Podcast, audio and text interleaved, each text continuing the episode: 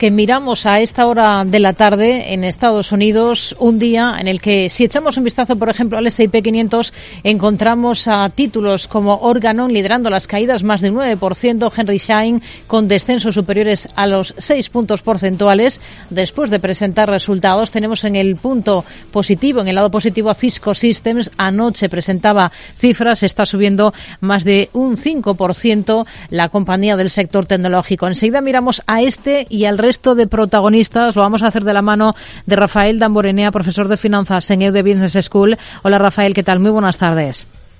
Muy buenas tardes, Rocío. Antes de detenernos en valores concretos en compañías, eh, hay muchos valores hoy en el punto de mira que están acaparando la atención. Tenemos que mirar a la macro. Tenemos datos de permisos de construcción de vivienda del mes de enero. Tenemos la cifra de los jueves de paro semanal y también ese índice de precios al productor muy seguido por la Fed del mes de enero, muy seguido eh, por la Reserva Federal, eh, midiendo la, la inflación, que es en lo que se está fijando y contra lo que batalla ahora mismo la la, Reserva Federal estadounidense. ¿Qué conclusiones hay que extraer de todos estos datos?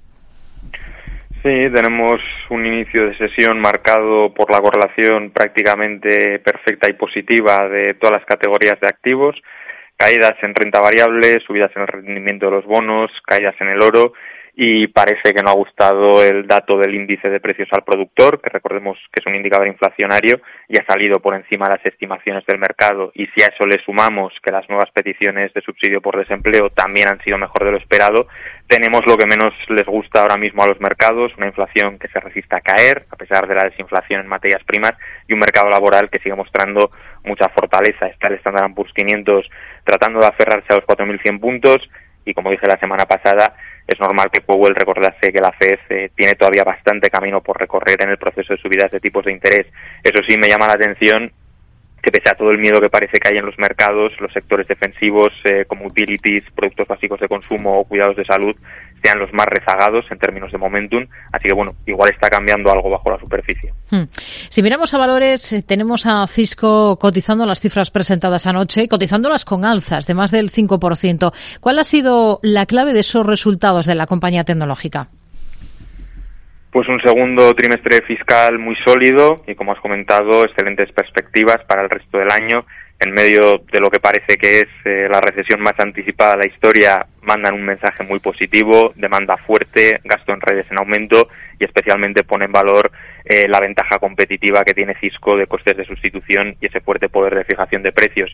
Vemos que los clientes no quieren o no pueden irse, eso genera ventas adicionales y podría permitirles recuperar a medio plazo eh, cuota de mercado con relación a la competencia y es verdad que puede sufrir en el gasto cíclico de las empresas eh, con todo lo que tiene que ver con la parte de IT y tienen frente a compañías eh, que están realizando inversiones muy elevadas eh, como Fortinet o Palo Alto Network y sobre todo pues que opera también en un sector donde es muy difícil atraer pero especialmente retener talento. Dicho esto, compañía muy sólida y de perfil defensivo, buena posición de efectivo, deuda relativamente baja, agradecida con el accionista. Su objetivo es que más del 50% del flujo de caja libre vaya a parar a sus accionistas buena rentabilidad por dividendo y eh, más allá del mantenimiento del dividendo siempre prioriza la inversión orgánica y la recompra de acciones.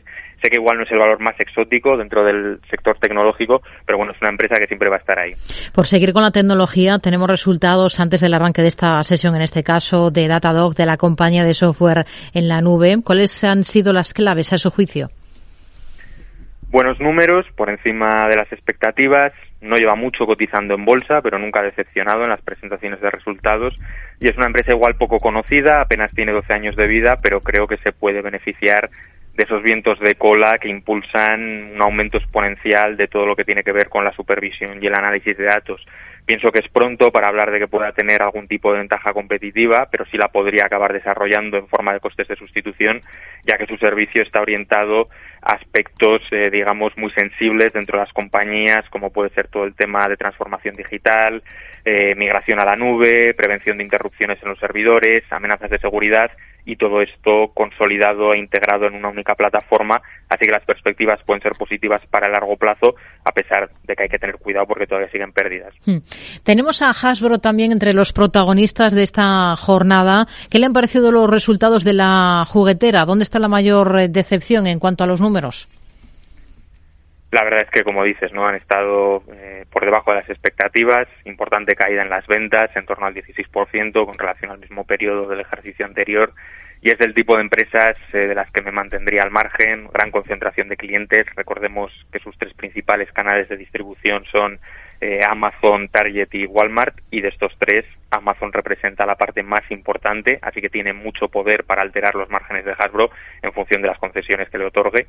Y por otro lado, es una industria sin barreras de entrada. Cualquiera puede desarrollar un juguete o pujar por una licencia de éxito, y a Hasbro es verdad que le salva, que gasta mucho en publicidad y es normal que por imagen de marca alguien prefiera venderle a la licencia Hasbro antes que a otro nuevo competidor pero aún así, eh, si tenemos en cuenta la evolución de la demanda de los niños, el hecho de anticipar éxitos, ¿no? la dificultad que entraña, eh, la llegada de juguetes de marca blanca y esa tendencia creciente hacia el ocio digital, pues las perspectivas no son las mejores y ahora mismo eh, tenemos a Hasbro cotizando a niveles de hace ocho años. Hmm. En todo caso, hoy está subiendo después de esos resultados, alzas del 1,70% para la compañía. ¿Qué visión tiene para firmas del sector defensa como son Lockheed Martin o Raytheon después de que China les haya impuesto de nuevo sanciones por venta de armas a Taiwán?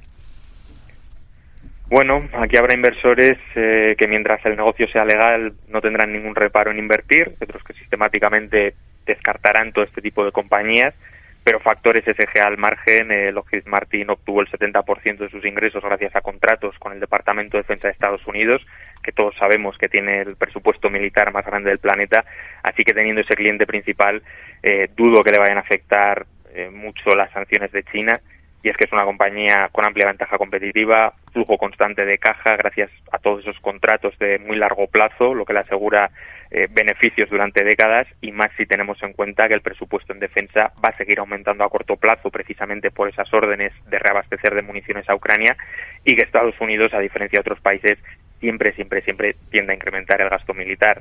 Y por otro lado, mm, la situación geopolítica está consiguiendo que otras potencias, como puede ser Alemania o Japón, también lo estén haciendo, así que esto genera un efecto arrastre en otros países del entorno que puede ser muy positivo para el sector. Algo parecido ocurre con Raytheon y si no sabemos en cuál invertir, pero nos gustan las perspectivas eh, para la industria, como siempre digo, hay ETFs temáticos y de bajo coste relacionados con aeroespacial y defensa hmm. y que, por cierto, cerraron un ejercicio tan difícil como 2022 con rentabilidades cercanas al 10% y han arrancado en positivo este año.